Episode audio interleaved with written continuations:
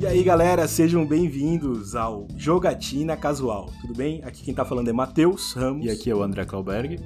E a gente tá entrando aí no final de 2020, esse ano maluco pra cacete, né? O ano da, dessa coisa que não pode ser pronunciada aí. É. E, e, cara, acho que nada, nada se encaixa melhor para um final de ano do que retrospectiva, né? Então a ideia desse nosso episódio aqui, da nossa pauta de hoje, é fazer uma retrospectiva dos 10 jogos que a gente mais gostou do ano. E claro, dentro deles, como a gente sempre fala, né, a gente é jogador casual, a gente, infelizmente, dentro desses 10 jogos que a gente mais gostou, não tem só os jogos que a gente, gost... que a gente gostou porque jogou, mas os que a gente também queria ter jogado. Então a ideia aqui é fazer um mix entre jogos que a gente jogou e gostou pra caramba e jogos que a gente não, infelizmente, não teve como jogar mas que gostaria de ter jogado. Exatamente. E apesar da gente estar tá trazendo um top 10 aqui pro, pro podcast, a ideia é que a gente não tá ranqueando os jogos entre si. A gente vai organizar por ordem de lançamento dentro do ano de 2020. De forma que não, não é uma competição entre eles, tá? A ideia é só a gente poder listar. É, a gente não fez um melhor e pior aqui. Apesar de que a gente vai fazer alguns comentários aí, né? De que se a gente gostou ou não, pontos fortes, pontos fracos, né? Pontos fortes! e, mas enfim. É, cara, acho que tu pode começar a lista, André, então pode puxar ali o número 1 um da nossa lista, que é o. Né, lembrando, número 1 um por ordem de lançamento. Isso. O lançamento que a gente trouxe aqui, ele foi de janeiro de 2020, tá? E é o Dragon Ball Z Kakarot.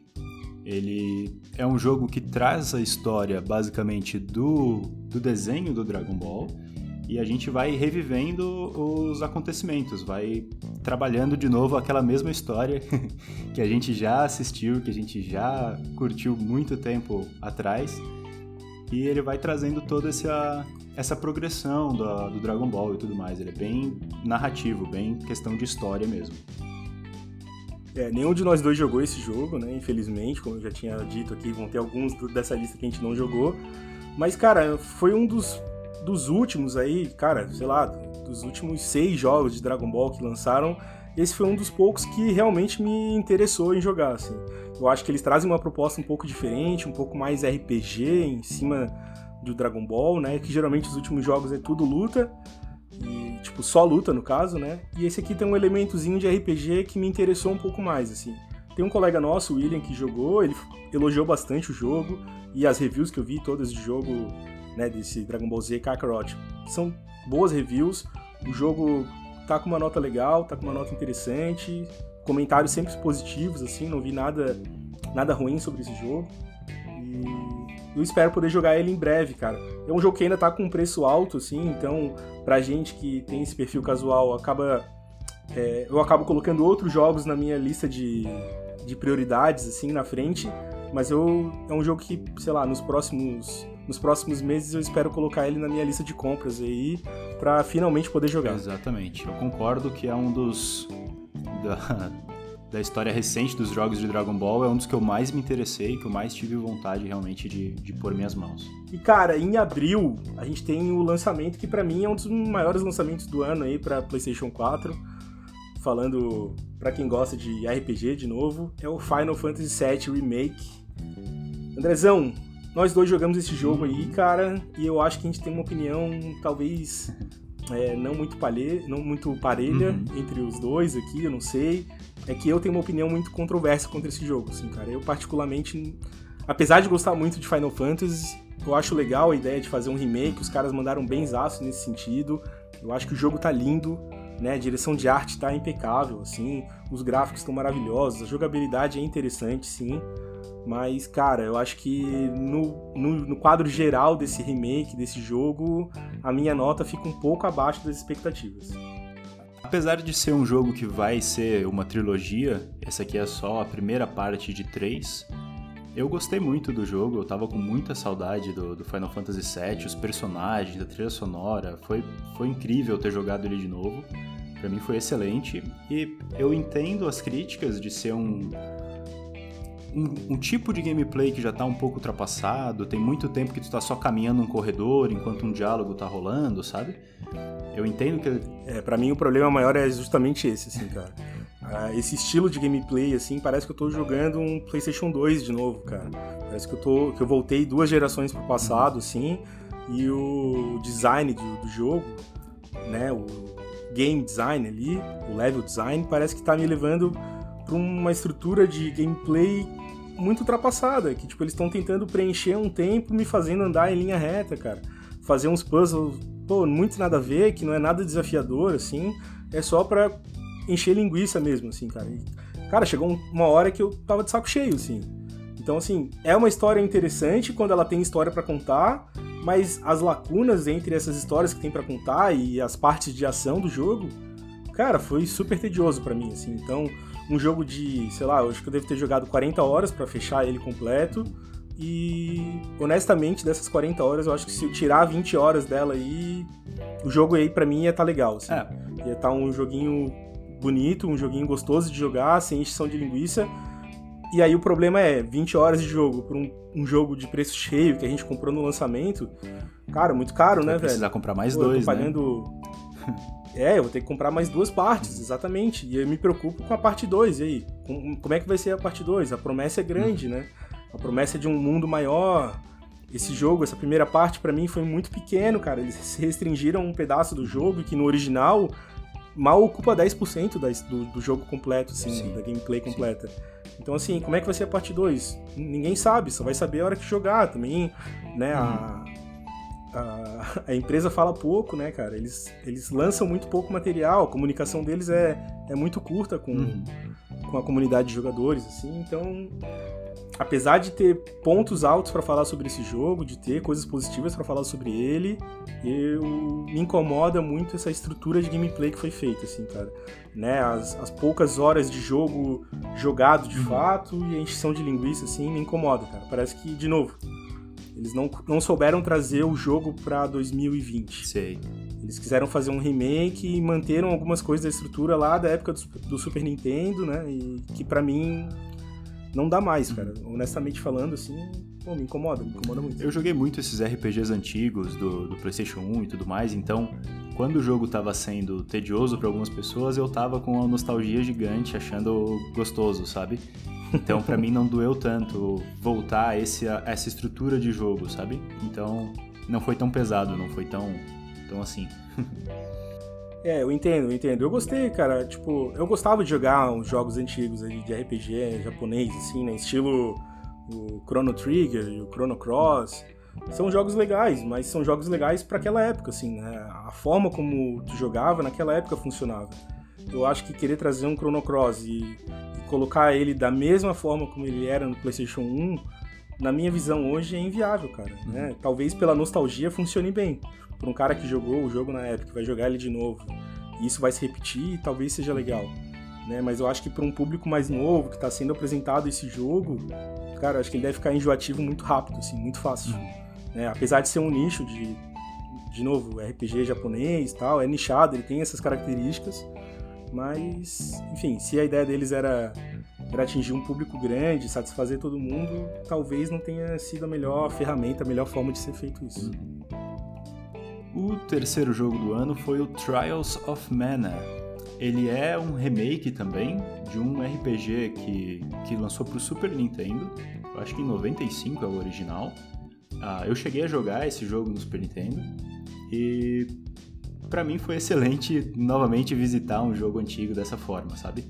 A ideia do Trials of Mana é que tu tem seis personagens, tu escolhe um protagonista e dois como companions, e dependendo de como tu, tu monta esse teu time, a história do jogo se molda, é, com as pessoas que tu escolheu ali e tudo mais.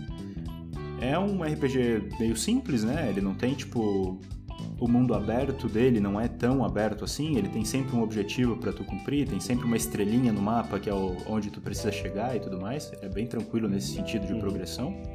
Mas foi muito muito gostoso jogar um jogo desse na, na geração atual, sabe, com, com os upgrades que a gente tem e tudo mais. É, particularmente eu não joguei esse jogo, Trials of Mana, nem o original e nem essa versão remake, entre aspas, né? Uhum. E, e, ele tá bem fora do meu radar de jogos para jogar, assim, tá, tá em último lugar na minha lista de prioridades.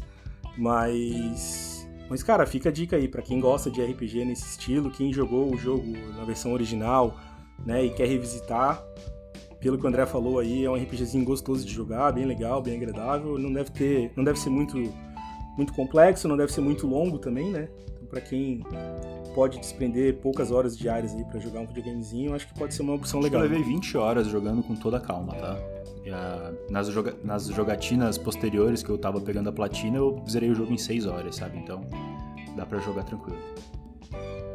Cara, e aí, em abril de novo, o último jogo de abril da nossa lista aqui é o Streets of Rage 4, um jogo que era o clássico da época do Mega Drive aí, para quem teve Mega Drive ou teve a oportunidade de jogar Mega Drive na casa de algum amigo, que é, particularmente foi a minha experiência, assim, eu não tive Mega Drive na infância, eu fui da época, eu fui do pessoal do Super Nintendo ali e tal, mas eu tive a oportunidade de jogar Streets of Rage na casa de amigos que tinham o console da Sega.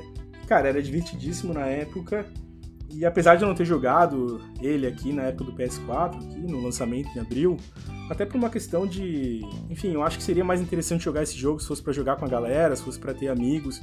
E por conta da pandemia, a gente fica impossibilitado um pouco de reunir o pessoal fazer essa jogatina, então ele acabou ficando um pouco de lado na minha lista, né, de, de possíveis compras.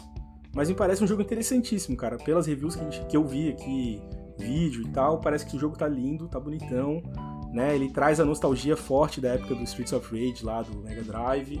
A jogabilidade, é, eu só ouvi elogios sobre o jogo. Então, para quem gosta de Streets of Rage da época do Mega Drive, lá dos anos 90, e quer rever, quer ter essa possibilidade de novo, quer jogar com a galera, ele tem até uma versão online para jogar com o pessoal, apesar de que eu acho que o mais interessante seria botar todo mundo numa sala com vários controles aí e se divertir. Eu acho que é uma boa opção, cara. Excelente. O próximo jogo chegou em junho e é o The Last of Us Parte 2. Tão esperada sequência aí. É o queridinho do PS4 aí. É, mais um exclusivo do PlayStation 4. Ah, o primeiro Last of Us foi um sucesso da geração do PlayStation 3, era exclusivo da, da Sony. E não foi diferente com o Parte 2, tá? Eu joguei pessoalmente, o jogo tá excelente, tá impecável. Questão gráfica, questão de, de captura facial é é um absurdo, sabe? É uma coisa impressionante. E não querendo, não dando spoilers, a história é maravilhosa e merece ser jogado por todo mundo que, que curte uma boa narrativa, que tem vontade de, de conhecer. É maravilhoso. É, de novo, The Last of Us arrebentando no quesito história, né, cara? Sim. O primeiro jogo, eu tive a oportunidade de jogar esse ano. Ele tem uma história sensacional, apesar de que ele tá datado, né? É um jogo de PlayStation 3 aí do final da geração do PS3. Ele tem uns gráficos bonitos, mas ele tem uma jogabilidade um pouco dura e tal. Então ele ficou um pouco datado nesse quesito, assim, pelo menos eu senti isso, né? Uhum. Eu não joguei o parte 2, mas cara, o jogo é sensacional, ele tem uma história maravilhosa, uma história emocionante mesmo de fazer chorar. E eu não duvido que o parte 2 tenha tenha mantido a barra nesse mesmo patamar. Aí. É impressionante. Cara, o próximo jogo da nossa lista aqui saiu em julho e é um outro exclusivo de PS4, é o Ghost of Tsushima. E esse sim, cara, esse tá no meu top 1 aí de, de queridinhos da minha lista de compras. É o tipo de jogo que eu gosto pra caramba, assim. Mapão aberto, espada na mão, batalha pra caramba, RPGzão, né? Conseguir armadura nova, conseguir arma nova, progressão de personagem. É cara, faz exatamente o estilo de jogo que, que é o meu top 1, assim. Esse jogo foi feito para mim, se encaixou igual uma luva, apesar de que eu não joguei ele ainda. De novo, é aquele nosso papo, né, cara?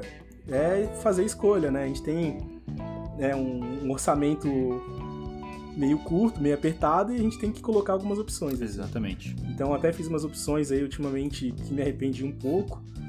Talvez, talvez se tivesse comprado o Ghost of Tsushima, talvez tivesse sido mais interessante, mas com certeza ele vai ser número um na, na próxima compra que eu fizer aí de jogos. E, cara, sensacional, todos os reviews maravilhosos, assim, os vídeos que eu assisti. Cara, tá, esse jogo parece que é o jogo perfeito para mim, inclusive é um dos favoritos a game do ano ainda. Exatamente. Eu tento não consumir muita coisa dos jogos que eu tenho bastante interesse e ainda não comprei. Mas do Ghost eu vi, por exemplo, que ele não tem um minimapa, ele não tem uma seta te mostrando em qual montanha tu tem que ir quando tu precisa. Ele tem um ventinho que passa, que te meio que te indica onde é que tem que Exatamente. Ir, né? Quando tu precisa de algum, algum guia dentro do jogo, aparece uma raposa e te leva. O vento te, te direciona para qual lado tu precisa ir, sabe?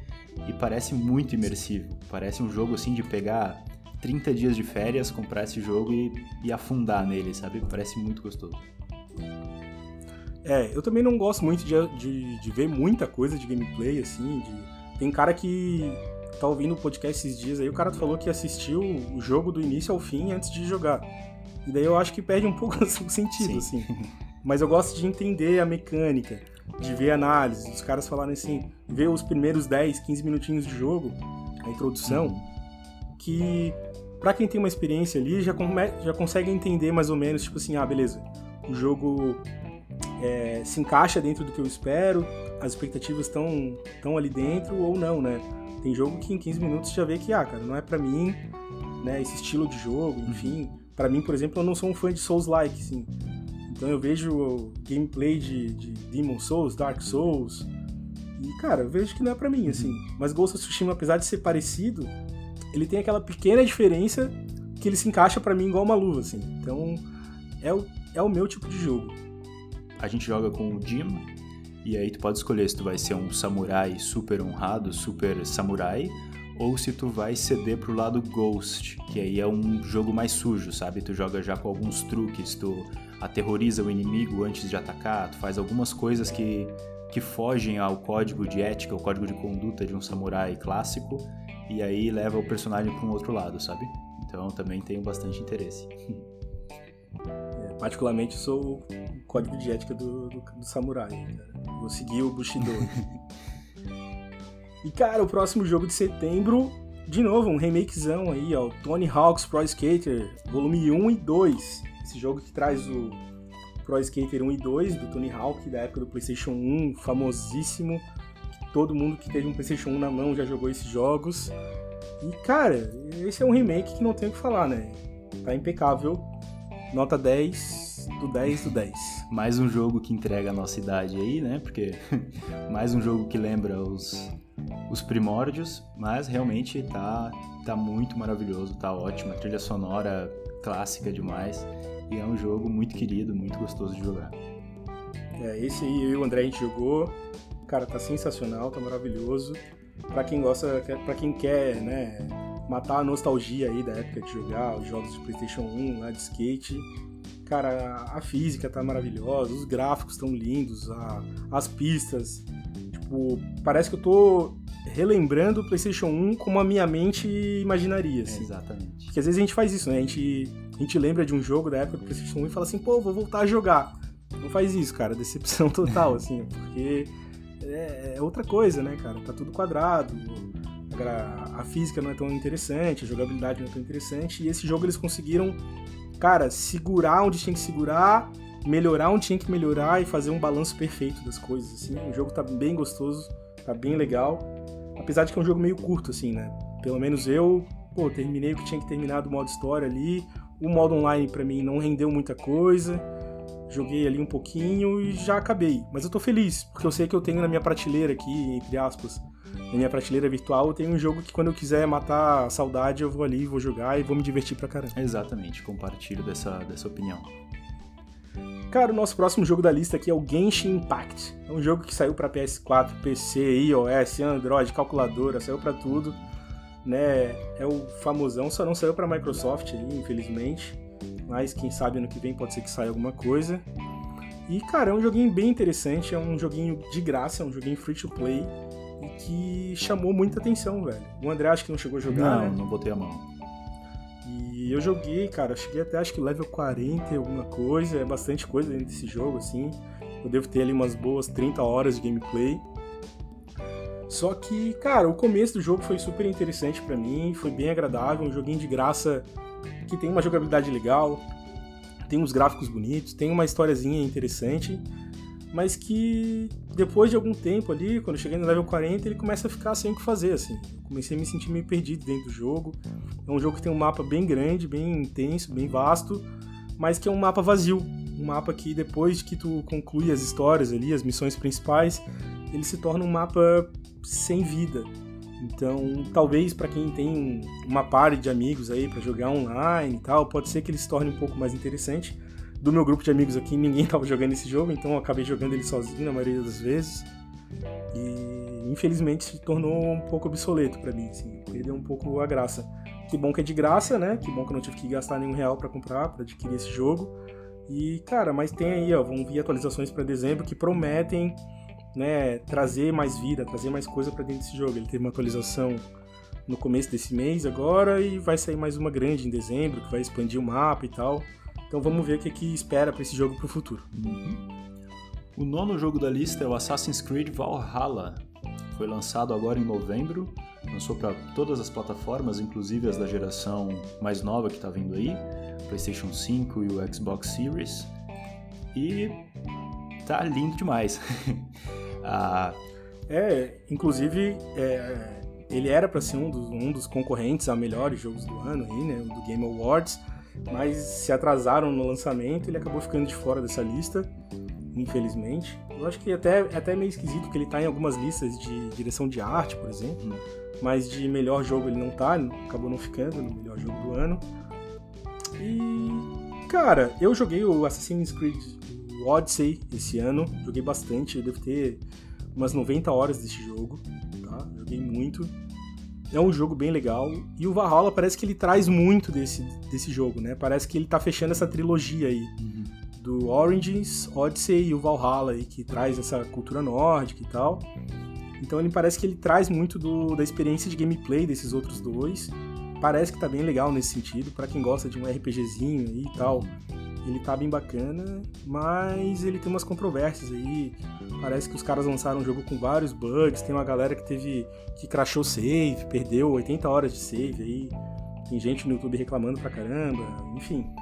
Mas o jogo tá bonitão, cara. Eu não sei qual foi o que, que tu chegou a ver sobre esse jogo, André. Então, não consumi muita, muita coisa dele, porque, pelo que eu vi, ele é focado mais em narrativa, mais em história. Então, tô guardando um pouquinho para eu ver pela primeira vez quando eu estiver jogando, sabe?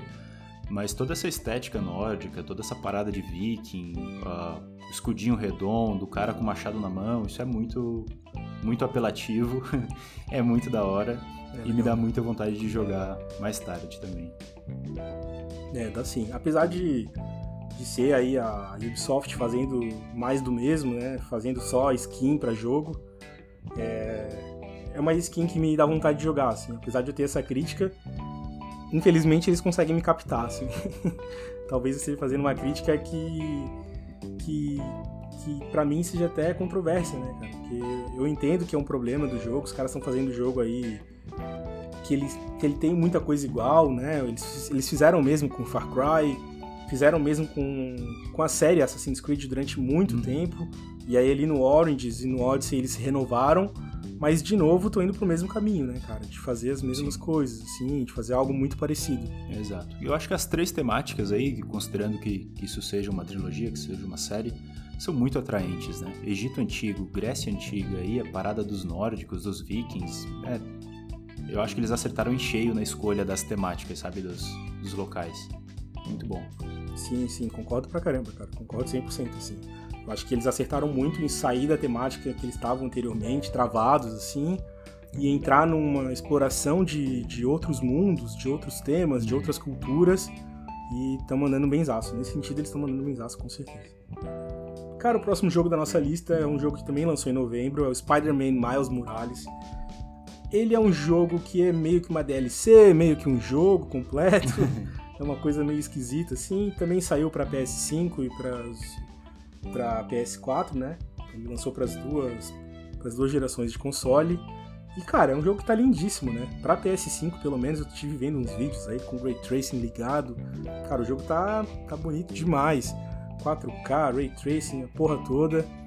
É um jogo que tá muito bonito. Para quem gostou de jogar o, o Spider-Man de PS4 uhum. ali, com certeza não tem erro, né? Eu, eu joguei o Spider-Man de PS4, o André também, a gente não teve oportunidade de jogar o Miles Morales ainda mas eu acho que não tem erro, assim. Eles pegaram o que tinha de acerto do jogo, do jogo anterior, acrescentaram uma coisinha ou outra ali, mudaram o personagem, né? Tem uns poderizinhos a mais e tal.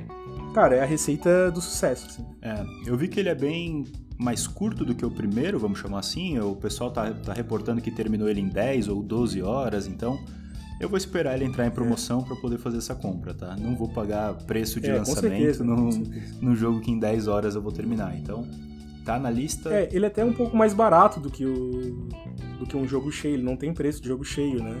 Ele não saiu por 70 dólares, por exemplo, nos Estados Unidos, ele é um pouco mais em tá. conta. Mas ainda assim, isso pra gente uhum. no, na conversão aí e tal, esse um pouco mais em conta passa de 200 reais, então ah. realmente, pagar um preço que é alto pra gente aqui, para jogar 10 horas de, de Homem-Aranha é meio complicado. E cara, essa foi a nossa lista de, dos 10 jogos de 2020 que a gente jogou ou queria ter jogado. E a gente deixou um espaço especial aqui, um bônus, que é esse jogo que já tá sendo adiado faz meses. A gente tá louquíssimo para jogar aqui, tá mordido, guardando dinheiro. Eu tô, eu tô adiando as compras de jogo aqui para botar porque esse jogo eu quero comprar no dia do lançamento, no dia 1, que é o Cyberpunk 2077. Fala um pouquinho mais dele, André. Exatamente, a gente está a exatos oito dias do lançamento desse jogo, se não for atrasado novamente. Ele já está finalizado a produção, ele já estava finalizado da última vez que foi atrasado, então. uh, ele já tinha entrado em Gold, já, né? Há mais de um mês atrás. Exatamente. E assim, uh, a temática Cyberpunk também é maravilhosa. A CD Projekt Red fez a série do The Witcher, também é maravilhosa. E esse jogo vai ser, eu acho que, que, que muito. Como é que eu posso explicar, cara? Eu acho que ele vai ser muito lendário, muito clássico, de uma forma muito rápida, sabe? Ah... É, eu acho que ele vai marcar uma geração, né? É um jogo que vai marcar aí o final da geração do PS4, com certeza. Uhum. Como outros títulos fizeram, tipo GTA V, por exemplo, que tá saindo o DLC até hoje. Exato. Então eu acho que, que o Cyberpunk 2077 tem tudo para ser isso, assim, tem tudo para ser o, o, GTA V com essa temática Cyberpunk, uhum. que vai marcar geração, que vai entrar pro PS5 e talvez até para uma próxima. Né? Lembrando que o GTA, o GTA V foi lançado para PS3 né? e Xbox 360. Uhum. Então eu acho que a Cyberpunk ele tem tudo para ser um título desse tamanho, assim, Exato. como é Skyrim, como é o GTA V e outros títulos grandes, assim, que marcaram época de fato, né? Que estão que acompanham mudanças de geração e que estão aí com aí aí com a gente até hoje e sendo títulos importantes, né? Títulos que trazem peso para lançamento, por exemplo, o Nintendo Switch lançou aí recentemente, e um dos, lança um dos, dos títulos que trouxe, trouxe peso pro, pro lançamento do console foi o Skyrim, que é um jogo de 2011.